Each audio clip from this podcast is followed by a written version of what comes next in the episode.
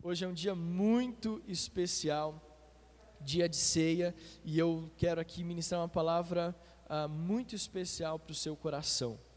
E essa palavra é uma palavra para ceia, uma palavra para o domingo de ceia.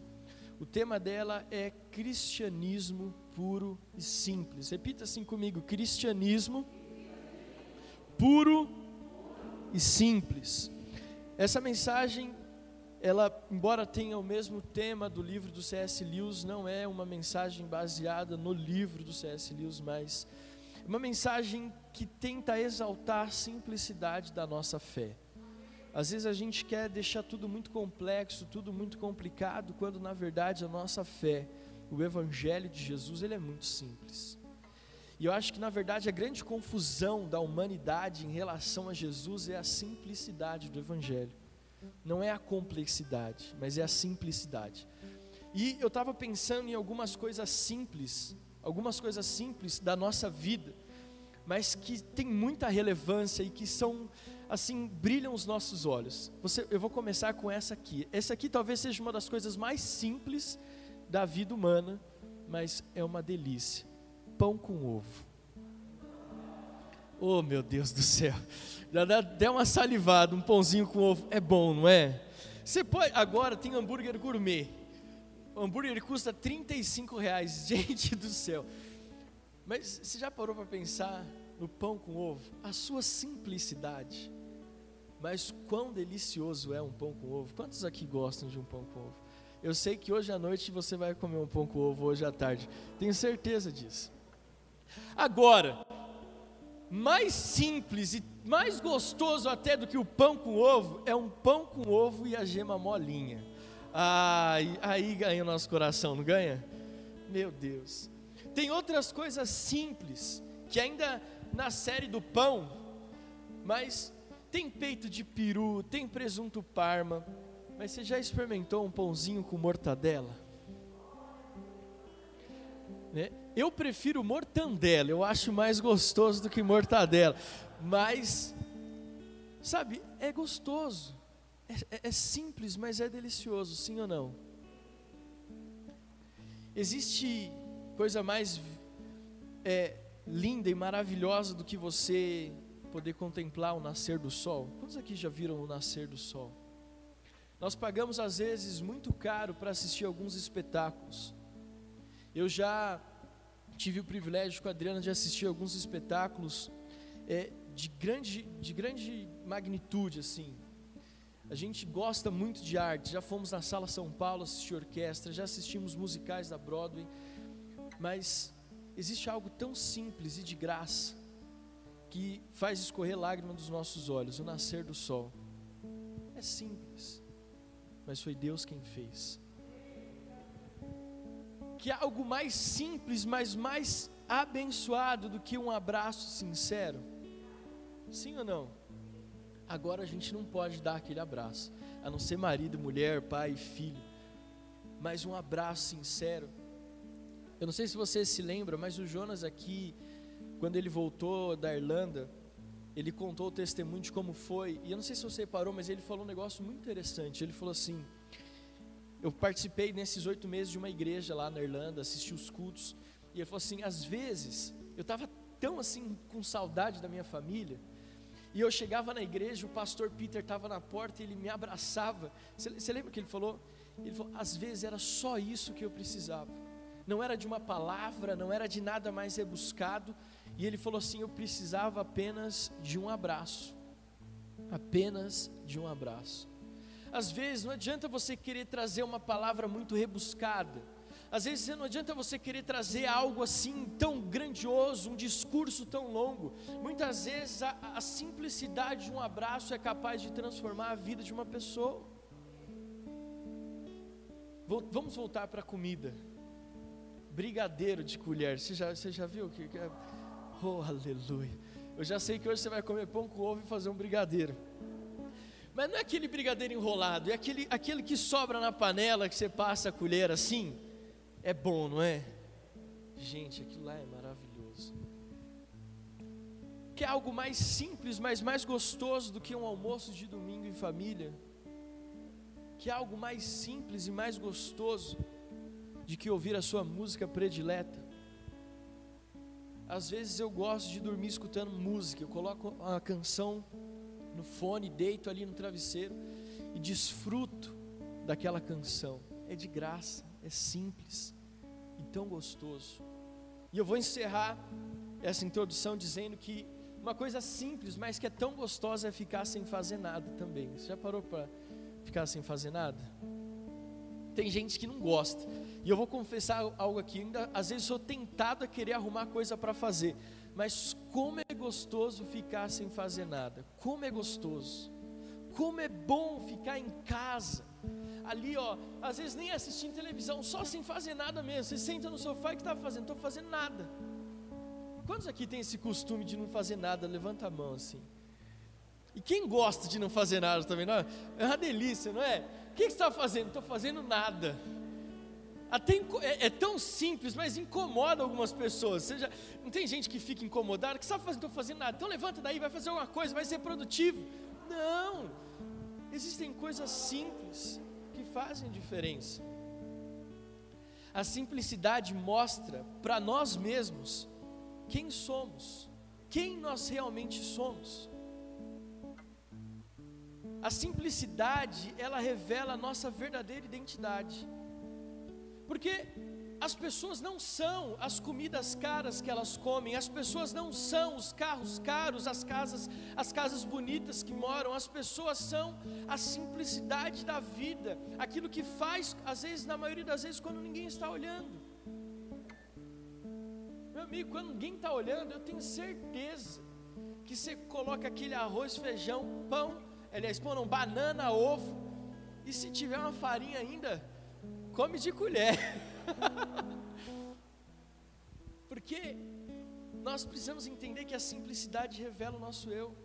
Nós estamos em uma geração tão preocupada com perfeccionismo, tão preocupada em construir coisas grandiosas, tão preocupados em estabelecer coisas, é, criar algo notável, construir algo notável, que se esquece da simplicidade da vida.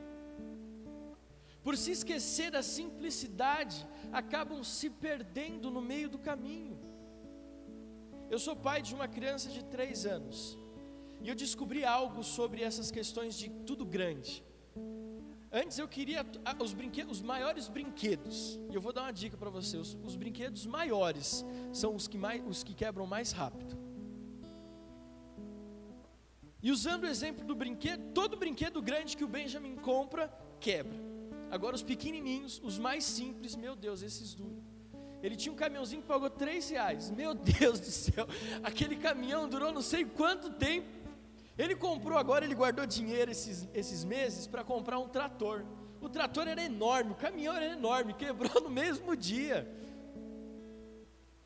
Porque isso ilustra muitas vezes o que essa geração está vivendo. Está querendo construir coisas grandiosas e notáveis, mas não consegue viver o básico, o simples. Por isso que nesse dia de ceia eu quero ministrar essa palavra para você.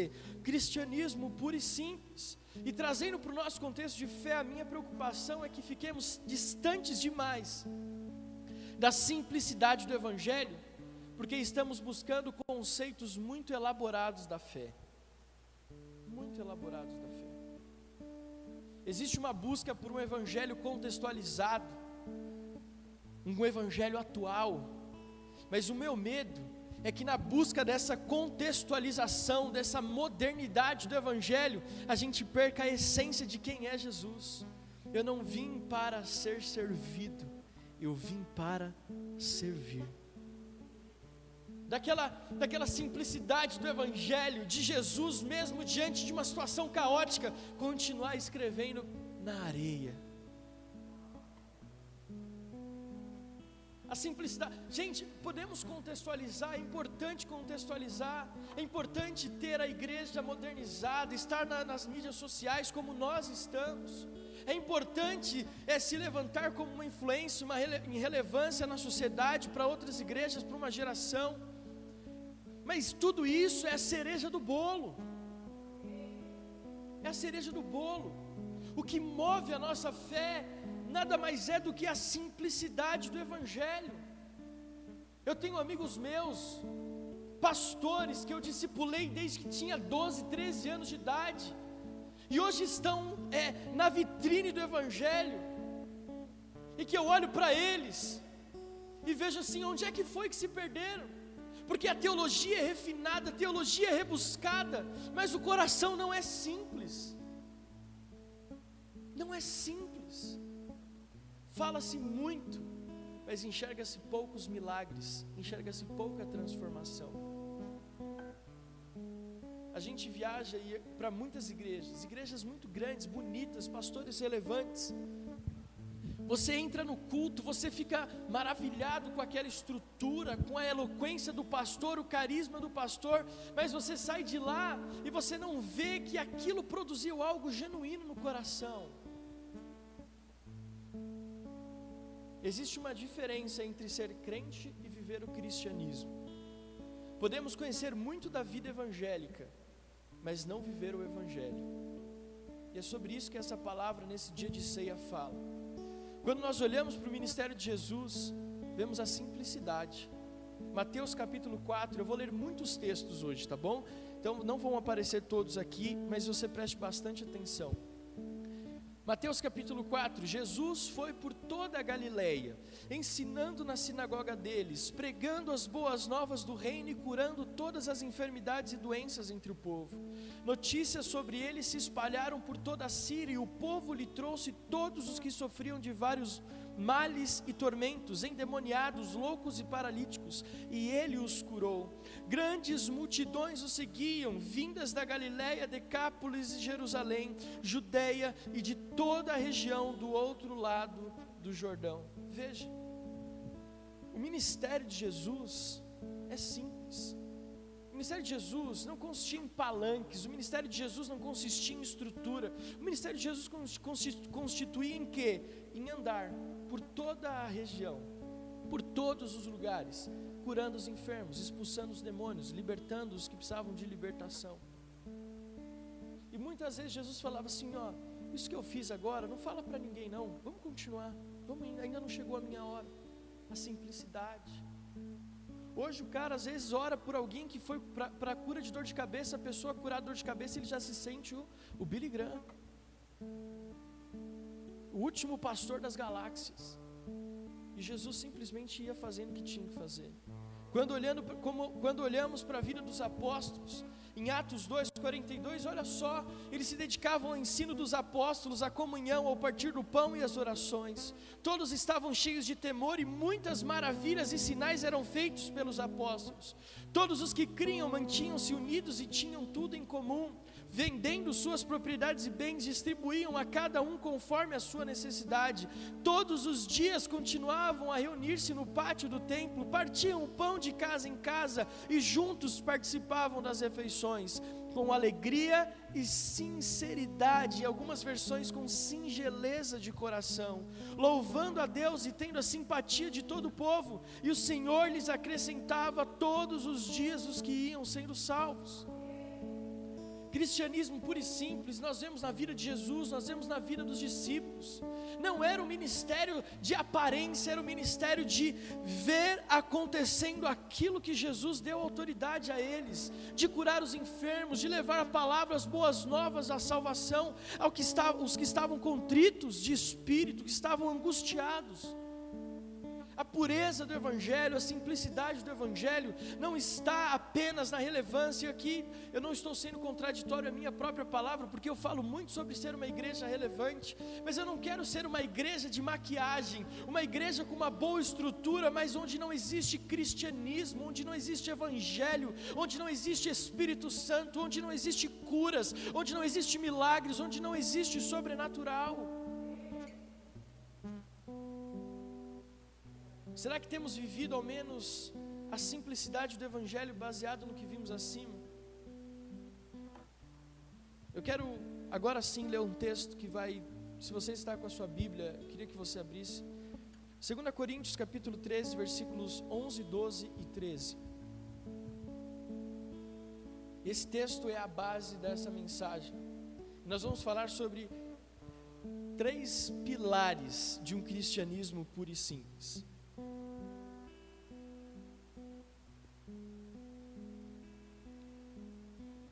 Se você achou, diga glória a Deus. Se você está na sua casa, está aparecendo aqui na tela, aqui embaixo, vai estar aparecendo o texto para que você possa nos acompanhar. Diz assim: Quanto ao mais, irmãos, a Deus, procurem aperfeiçoar-se, consolem uns aos outros, tenham o mesmo modo de pensar, vivam em paz. E o Deus de amor e de paz estará com vocês. Saúdem uns aos outros com um beijo santo. Todos os santos mandam saudações. E o apóstolo Paulo então encerra a sua carta à igreja de Coríntios dizendo: A graça do Senhor Jesus Cristo, o amor de Deus e a comunhão do Espírito estejam com todos vocês. Feche teus olhos, curve a tua cabeça, vamos orar. Deus, nós queremos ministrar sobre esse cristianismo puro e simples. Que a tua palavra e a verdade do Evangelho possa ser mais uma vez revelado neste altar. Que o teu Espírito Santo alcance o nosso coração. Que as palavras possam entrar pelo nosso, pelos nossos ouvidos, mas alcançar o nosso coração. Que seja como uma semente lançada em terra fértil. Deus, que nós possamos entender que o Evangelho não é complicado, ele é simples. Que possamos entender que o Senhor não espera de nós tantas coisas, a não ser que nós sejamos simples e façamos aquilo que o Senhor nos deixou como direção. Pai, que nós possamos agora mergulhar na Tua palavra com simplicidade, com singeleza de coração, em nome de Jesus. Amém. Como podemos então expressar o Evangelho de forma pura e simples? Como que a gente está? Tudo bem, pastor, eu entendi cristianismo puro e simples, mas como eu expresso isso no meu dia a dia? Como eu expresso isso na minha faculdade, na minha escola? Como eu expresso isso no meu lugar de trabalho? Como eu expresso essa simplicidade e essa pureza do Evangelho na minha família, no meu grupo de relacionamento? Como eu expresso isso? O apóstolo Paulo nos deu a direção. E no versículo 13 ele diz: A graça do Senhor Jesus, o amor de Deus e a comunhão do Espírito Santo. E é nesses três princípios que eu quero basear a mensagem de hoje. É nesses três princípios que eu quero que você é, coloque a sua vida e que ela seja uma identidade do seu cristianismo. A identidade do seu cristianismo, a partir dessa mensagem, tem que ser a graça de Jesus, o amor de Deus e a comunhão do Espírito. Paulo não escreveu essas palavras à toa. E é muito legal porque algumas igrejas, isso é uma assim, todo final de culto é assim, né? Eles encerram o culto com essa bênção apostólica dizendo: "Olha, que a graça de Jesus, o amor de Deus e a comunhão do Espírito seja sobre cada um de vocês". Porque é a base da nossa fé. O apóstolo Paulo conseguiu resumir, resumir nesse versículo a simplicidade do reino. O reino é composto dessas três formas, ele, ele se, se revela dessas três maneiras. Primeiro, a graça de Jesus. João capítulo 1, versículo 14: Aquele que é a palavra tornou-se carne e viveu entre nós. Vimos a sua glória, glória como unigênito do Pai, uh, unigênito vindo do Pai, cheio de graça e de verdade. Cheio de graça de verdade. Efésios capítulo 2, versículo 8: Pois vocês são salvos pela graça, por meio da fé, isto não vem de vocês, é dom de Deus, não por obras para que ninguém se glorie. Tito 2,11: Porque a graça de Deus se manifestou salvadora a todos os homens. João capítulo 15, versículo 16: Vocês não me escolheram, mas eu os escolhi para irem e darem fruto, fruto que permaneça, a fim de que o Pai lhes conceda o que pedirem em meu nome. Colossenses 1,13: Pois Ele nos resgatou do domínio das, das trevas e nos transportou para o reino do Seu Filho amado. O que é a graça? A graça é a base da nossa salvação.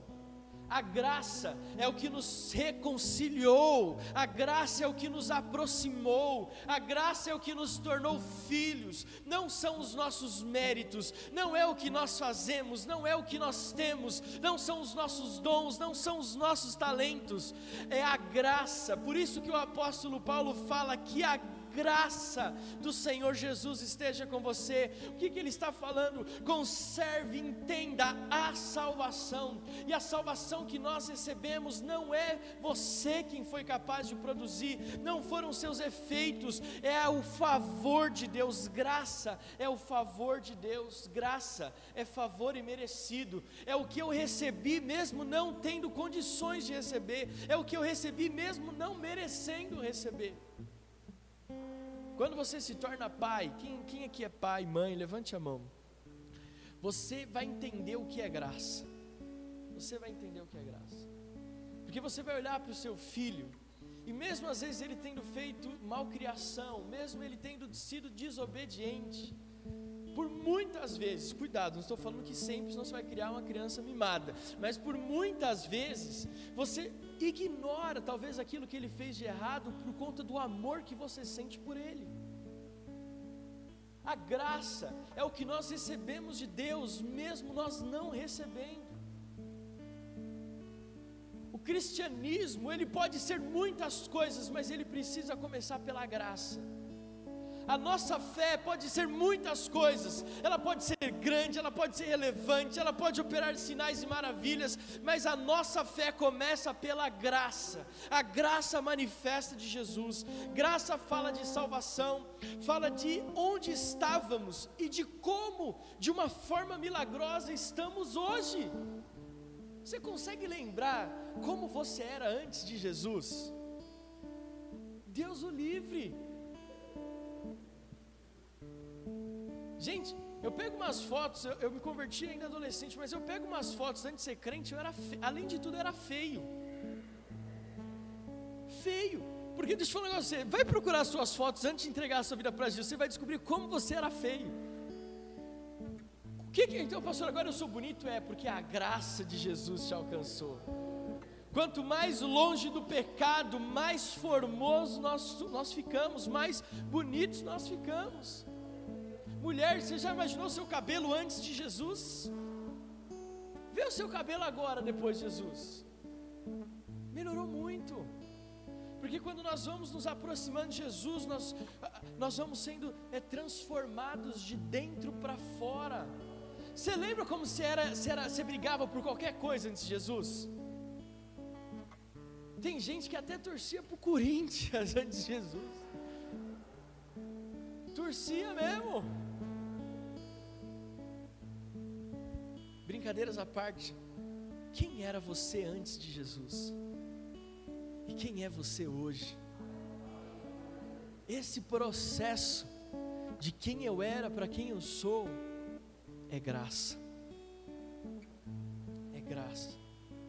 Querido, você pode saber quantos livros tem a Bíblia, você pode saber quanto, se, se Adão tinha um umbigo ou não, você pode saber tudo que você quiser de curiosidade bíblica, mas se não entender a graça, tem graça. Se nós não entendermos que nós estávamos mortos nos nossos delitos e pecados, se nós não entendermos que nós fomos libertos do pecado, dos vícios, do medo, da angústia, da solidão, nós não entendemos o Evangelho da graça. A graça de Jesus como base para uma nova vida, libertos da lei do pecado e vivendo em novidade de vida a graça de Jesus fala de Jesus, da onde Jesus nos tirou, de onde Deus nos tirou por meio de Jesus. Então, olha, eu não sei como tem sido a sua fé até aqui, o seu evangelho até aqui, o seu cristianismo até aqui. Eu só peço que ele comece pela graça, que é a graça de Jesus. Segundo, que o apóstolo Paulo fala, o amor de Deus. João 3,16 diz: Porque Deus amou tanto o mundo que deu o seu Filho unigênito para que todo aquele que nele crer não pereça, mas tenha a vida eterna. Temos dificuldades hoje de entender o amor de Deus porque nós vivemos um mundo frio. O amor se tornou algo muito interesseiro. As pessoas dizem eu te amo muitas vezes não porque têm algo, sentem algo, mas porque querem receber algo em troca. Algumas esposas dizem para o marido: Eu te amo apenas para receber algo em troca, e o marido vice-versa. filhos muitas vezes falam: Papai, eu te amo, mamãe, eu te amo, mas na verdade o que eles querem é meu mamá de chocolate. O amor se tornou uma moeda de, de troca. E nós, por essa questão dessa moeda de troca, nós temos dificuldade de entender que é o Jesus te ama, o que é o amor de Deus. O apóstolo Joel, ele tem uma, ele, ele gosta de, de fazer algumas, de agir de algumas formas. E uma coisa que eu gosto muito nele é que ele é assim, ó, ele liga para alguém, às vezes ele fala assim, olha, eu tenho três boas notícias para te dar. Três boas notícias. E a primeira notícia é: Jesus te ama. A pessoa dá aquela desmotivada porque estava esperando alguma outra coisa. Consegue entender? Às vezes, quando alguém fala Jesus te ama, você fala, tá bom, mas o que, que você quer falar mesmo? E nós acabamos tirando ou não entendendo a grandiosidade disso. Na verdade é o seguinte: Jesus te ama, é a maior notícia que você pode receber na sua vida, que eu posso receber na minha vida. A, a, simplicidade do Evangelho, depois da graça, é a convicção do amor de Deus pela minha vida, pela sua vida. Querido, se nós não entendermos que Deus nos ama, nós vamos andar errantes por essa vida. Somos lançados à solidão e ao isolamento. Somos submetidos a palavras duras dentro e fora de casa, no trabalho, na escola. Sabe como podemos perceber a dificuldade do amor? Vem da dificuldade que temos de perdoar, por exemplo. Sabe onde eu vejo como temos às vezes dificuldade de entender o amor? É na dificuldade que nós temos de perdoar. Porque quando você ama, você perdoa. Agora, quando nós ainda não temos a clareza do amor, nós continuamos achando que perdão é um sentimento. E eu quero aqui revelar nesse princípio algo que nós precisamos entender: amor não é um sentimento. Assim como perdoar, amor é decisão. Eu decido amar. Pastor, isso aí é muito. Eu não estou entendendo. Quer dizer então que eu tenho que decidir amar? Você tem que decidir amar. E, e aquilo que eu sinto, aquilo que eu. Né, às vezes, poxa, mas. Então quer dizer que eu posso casar com qualquer pessoa? Se eu decidir amar aquela pessoa, eu posso casar com ela? É, sim. Óbvio que tem muita coisa que vai trazer você, vai trazer aquela pessoa a sua atenção. O cheiro, as palavras que aquela pessoa fala, as atitudes, a postura dela. Mas você decide amar. Você olha para a pessoa e fala: Eu decido te amar. E quando nós entendemos isso, nós compreendemos a grandeza do amor de Deus. Porque você imagina um Deus que tem tudo ao seu favor, um Deus que tem anjos que o adoram ininterruptamente, um Deus que tem o, o mundo a, aos seus pés, um Deus que tem poder de todas as coisas, mas ainda assim Ele decidiu nos amar na nossa pequenez, na nossa insignificância, Ele decidiu nos amar. Deus decidiu nos amar. O diabo tem trabalhado para endurecer o nosso coração. E muitas vezes nós repudiamos o amor. Olha, essa pessoa é muito melosa, essa pessoa ela é, ah, não gosto. Você acredita que tem pessoas que já falaram para mim assim, pastor, olha, eu não gosto muito que você é muito, muito, muito meloso, muito, muito pegajoso. Eu não quero isso. Já teve uma pessoa que falou assim, olha, eu estou saindo da igreja porque vocês me ligam demais, vocês se preocupam demais, vocês toda hora querem saber o que está acontecendo comigo. Eu, eu não quero isso para mim. Eu quero para uma igreja onde eu entro, sento e vou embora e ninguém nem sabe o meu nome. Eu falo, Deus do céu. Pessoas que ainda não receberam a simplicidade do amor de Deus. Os abraços estão ficando cada vez mais escassos dentro da família. As palavras doces são confundidas com bajula bajulação e vistas como descrédito. As palavras de amor hoje são vistas como é, é, palavras jogadas ao vento, com bajulação. Mas olha só o que o Evangelho de João capítulo 15 diz no versículo 13: Ninguém tem maior amor do que aquele que dá a sua vida pelos seus amigos. Olha só o que a Bíblia fala sobre amor.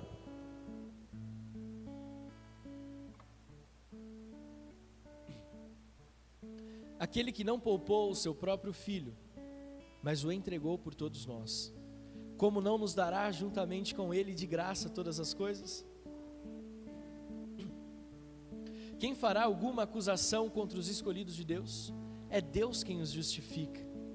Quem os condenará? Foi Cristo Jesus que morreu e mais, que ressuscitou, está à direita de Deus e também intercede por nós.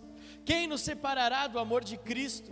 Será tribulação, ou angústia, ou perseguição, ou fome, ou nudez, ou perigo, ou espada, como está escrito: por amor de ti enfrentamos a morte todos os dias somos considerados como ovelhas destinadas ao matadouro, mas, mas, em todas estas coisas, somos mais do que vencedores por meio daquele que nos amou.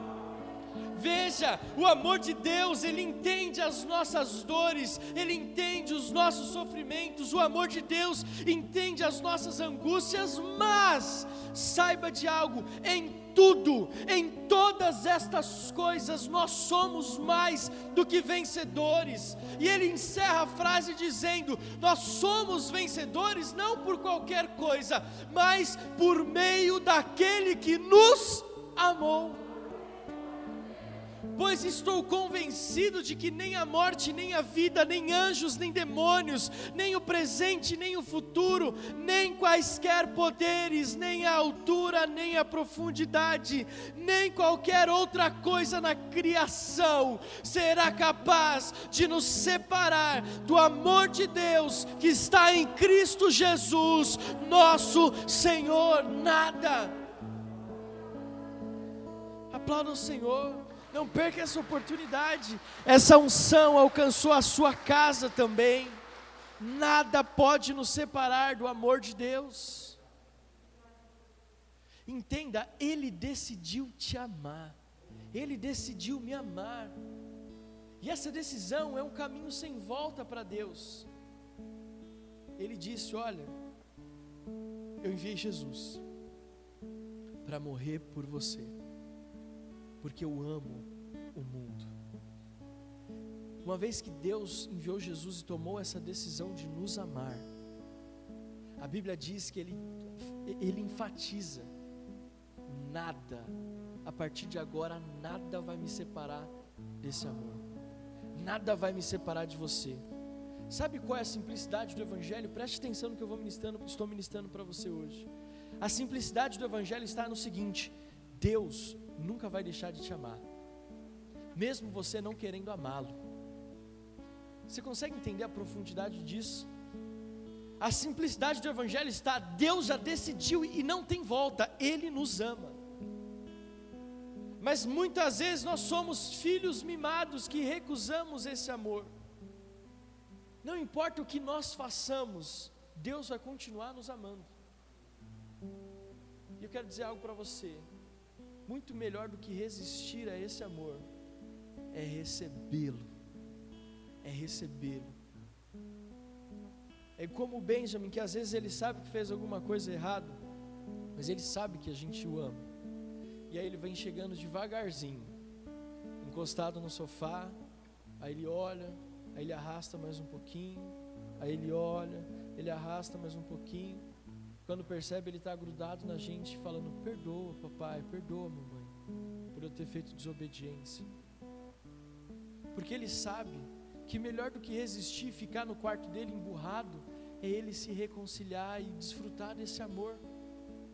Precisamos nos agarrar a essas palavras de vida e fazer delas a nossa missão. Precisamos compartilhar com o mundo o amor de Deus. E terceiro e último, o apóstolo Paulo fala a comunhão com o Espírito Santo. Não existe no reino de Deus uma escala de valores. Não existe um pódio no mundo espiritual onde nós vemos Deus em primeiro lugar como medalha de ouro, vemos Jesus em segundo lugar com medalha de prata e vimos o Espírito Santo em terceiro lugar com a medalha de bronze como se fosse o menor da Trindade. Nós somos, nós somos condicionados a isso, sim ou não? Quando você pensa em grandiosidade, Deus é uau, Jesus é legal, mas o Espírito Santo mais ou menos. Às vezes nós recebemos isso. Eu li um livro há muitos anos atrás que eu indico para você que chama O Deus Esquecido do Francis Chan, e ele fala sobre isso. Ele fala sobre quantas vezes nós negligenciamos o Espírito Santo como Deus, o Deus Espírito Santo. Deixa eu falar algo para você. Não existe na Trindade um que é maior que o outro. É Deus Pai, Deus Filho e Deus Espírito Santo. A loucura da Trindade é essa. Os três são um. Consegue entender? Então, não é que Deus Pai é mais que o Deus Filho, Deus Filho é mais que o Deus Espírito Santo, não. Nós temos que entender quem está atuando hoje. Hoje, quem atua na nossa vida, quem atua na igreja é o Espírito Santo. E é por isso que o apóstolo Paulo fala a comunhão com o Espírito Santo, porque você tem que entender o seguinte: a graça de Deus o amor de Jesus ali foi liberado. O que tem para você agora desfrutar é a comunhão, é algo que você tem que tomar atitude, é algo que você tem que se relacionar. A comunhão. O Espírito Santo é, é Deus que atua nas nossas vidas hoje, que está operando agora. Enquanto eu estou pregando, é o Espírito Santo que está convencendo o teu coração. Enquanto eu estou falando, é o Espírito Santo que está ministrando na sua casa pela internet, ou você que está aqui no presencial. É Ele, o Espírito Santo, que forma a nossa verdadeira identidade e nos separa do mundo, nos torna divergentes de uma sociedade moldada por parâmetros que não são os de Deus. É o Espírito Santo que nos nos traz a revelação de que talvez o que nós estejamos fazendo está errado, que nós precisamos mudar de atitude. Nós precisamos aprender a desenvolver um relacionamento com o Espírito Santo que não se restringe a momentos de manifestação em congressos, cultos ou reuniões específicas. O Espírito Santo não atua só na hora do louvor, quando a Bia aqui levantou a voz cantou uma canção tão cheia de Deus, do Espírito Santo. E aí talvez nós nos rendemos ao momento e nos esquecemos que o Espírito Santo não para de atuar nas nossas vidas, nem quando nós dormimos, nem quando nós estamos fazendo algo que se diz secular. O Espírito Santo é o Deus presente na nossa vida, que está desejoso de se relacionar conosco. Quando nós entendemos isso, nós estamos lavando louça, Senhor, e falando com o Espírito Santo, e nós estamos mantendo um diálogo com o Espírito Santo, nós estamos dirigindo e nós estamos na presença do Espírito Santo. Às vezes eu sou, eu dirijo sozinho, quando eu dirijo sozinho, eu sou meio louco, as pessoas às vezes param do lado do carro e falam assim, esse cara te chama um médico, que eu estou chorando, estou batendo no volante, estou orando em línguas porque eu entendo que o relacionamento com o Espírito Santo é a simplicidade do Evangelho. Eu posso saber quantas areias tinha no, no, deserto quando Jesus foi tentado, mas se eu não entender que eu tenho uma comunhão com o Espírito Santo, não faz sentido. Eu posso saber com quantos paus se fizeram a arca de Noé, mas se eu não entender que eu posso hoje me relacionar com o Espírito Santo, não tem sentido. Tem sentido. Nosso relacionamento com Ele precisa ser constante. Na comunhão da igreja, na solidão do quarto, na carreira da sua, na, na, na sua empresa, no meio da sala de aula. Você imagina se, as nossas, se os nossos adolescentes entendessem. Eu pastorei jovens por 10 anos e eu sei do que eu estou falando se os nossos adolescentes e jovens que estão na faculdade, ou que estão no ensino médio, estão no fundamental, entendessem a simplicidade do Espírito Santo, da comunhão com o Espírito Santo, eles estariam lá fazendo a lição de matemática, estariam, Espírito Santo, o que, que o Senhor quer que eu fale hoje? Espírito Santo, o que, que o Senhor quer que eu fale hoje? E eles começariam a liberar palavras de vida e de conhecimento para aquelas pessoas que estavam ali na sala de aula. E a história da escola, da educação no Brasil seria totalmente diferente. Eu creio nisso. Eu não estou falando nenhuma utopia. Se só o que nós temos de cristão hoje, se tivesse pelo menos um cristão por corredor de escola, que tivesse um entendimento da importância da comunhão com o Espírito, nós teríamos uma revolução acontecendo no Brasil hoje. Uma revolução. Mateus 28, 20: Ensinando-os a obedecer tudo o que lhes ordenei e eu estarei sempre com vocês até o fim dos tempos. Viver uma vida ativa no Espírito é entender que Deus está sempre presente, que o Espírito Santo está ao nosso lado. Quando ele fala, e eis que estarei com vocês até o fim dos tempos, ele está falando o Espírito Santo está ao lado, o Espírito Santo está em vocês em todo o tempo. Viver uma vida nativa no Espírito Santo é sendo inundado por uma unção acolhedora, é, ser liber, é liberar palavras de conhecimento, é ter uma ativação do ministério profético. A unção do Espírito Santo nos leva a viver a vida que Deus sonha que vivamos, uma vida onde o mundo será abalado por esta manifestação e nós não abalados pela manifestação do mundo. Entenda isso, quando nós entendemos a comunhão com o Espírito, não é o mundo que nos abala, mas nós abalamos o mundo a reforma ela continua acontecendo, a, o avanço da igreja tem que continuar acontecendo. Como? Com a comunhão com o Espírito. Atos 5,15: De modo que o povo também levava os doentes às ruas e os colocava em camas e macas para que pelo menos a sombra de Pedro, de Pedro se projetasse sobre alguns enquanto ele passava. Atos 19:11 Deus fazia milagres extraordinários por meio de Paulo, de modo que até os lenços e aventais que Paulo usava eram levados e colocados sobre os enfermos. Estes eram curados e de suas doenças e os espíritos malignos malignos saíam deles mas receberão poder quando o Espírito Santo descer sobre vocês, e serão minhas testemunhas em Jerusalém, em toda a Judéia e Samaria e até os confins da terra. Deus está à procura de uma geração que vai viver em comunhão, em intimidade com o Espírito Santo. Cristianismo puro e simples é a, graça de Jesus, o amor de Deus e a comunhão com o Espírito. Todas as outras coisas são periféricas. A igreja perece quando nós trazemos para o centro da nossa fé aquilo que é periférico e quando nós colocamos o que é central como se fosse algo distante. O avivamento já começou. E a base desse avivamento é a restauração do cristianismo puro e simples, que se baseia, dentre tantas coisas, na graça de Jesus, no amor de Deus e na comunhão do Espírito. Nós podemos pintar as nossas igrejas de preto, de roxo, de laranja, de azul marinho. Mas se nós não tivermos a graça de Jesus, o amor de Deus e a comunhão do Espírito, vai ser só uma cor na parede. Nós sabemos disso. A igreja que você está sabe disso. Não só a Serra da Cantareira, a nossa, a nossa família. Nós sabemos que não é esse espaço. Esse espaço ele é lindo, ele é maravilhoso, mas ele é só pedra, cimento, tijolo. Se nós não entendermos que tem a graça de Jesus, o amor de Deus e a comunhão do Espírito aqui. O que te atrai para a nossa igreja, o que te atrai para a célula, para a família na fé, não é a estrutura, o que te atrai é a comunhão do Espírito, é o Espírito que está nos atraindo semana após semana. Venha para a simplicidade do Evangelho, venha para a simplicidade do Evangelho. Deus está à procura de uma geração que vai fazer a diferença pela unção do Espírito Santo. Quantas vezes nós acabamos deixando de lado esse mover, porque começamos a dar atenção para aquilo que é periférico e nos desfocamos daquilo que é central.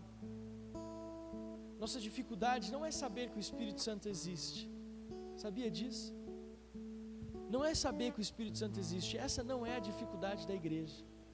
A dificuldade da igreja é fazer do Espírito Santo o centro da vida. A nossa dificuldade não é saber que o Espírito Santo existe, nós sabemos. Nosso desafio é torná-lo o centro da nossa vida. Nós vamos estar conectados com o Espírito Santo e sermos usados na transformação desse mundo. Quero convidar você a se colocar de pé. Cristianismo puro e simples.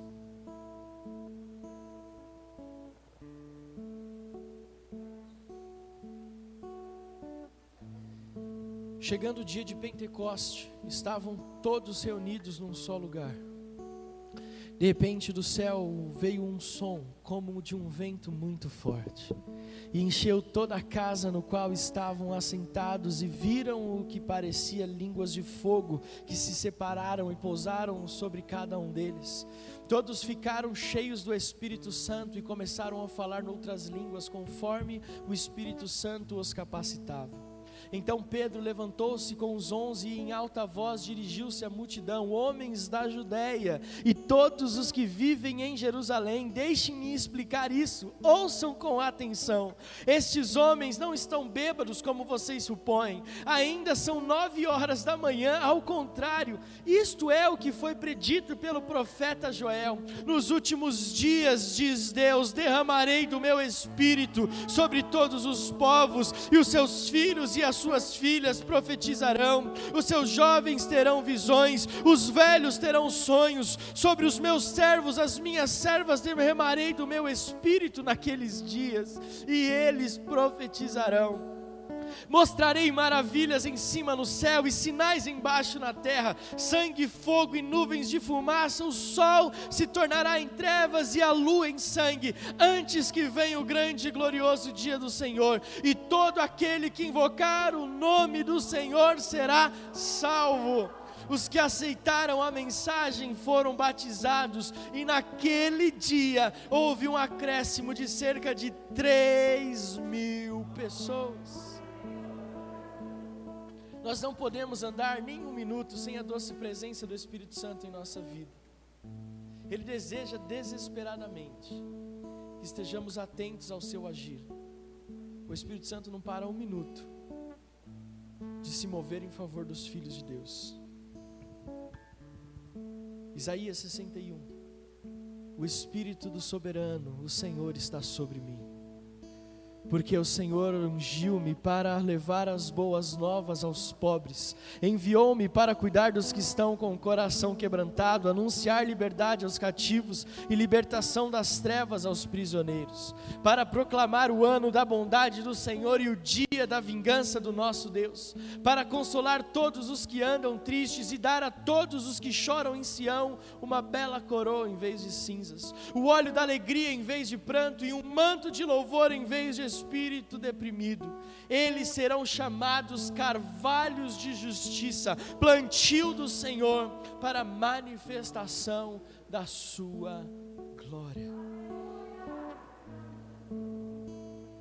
Eu não tenho a intenção nessa manhã ou nessa tarde, a você que está no campus online, de promover uma baderna nesse lugar.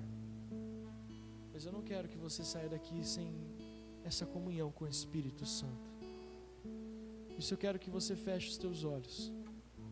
Nós vamos levantar um altar de adoração nesse lugar, nessa manhã, nessa tarde aí na sua casa, se coloque de pé.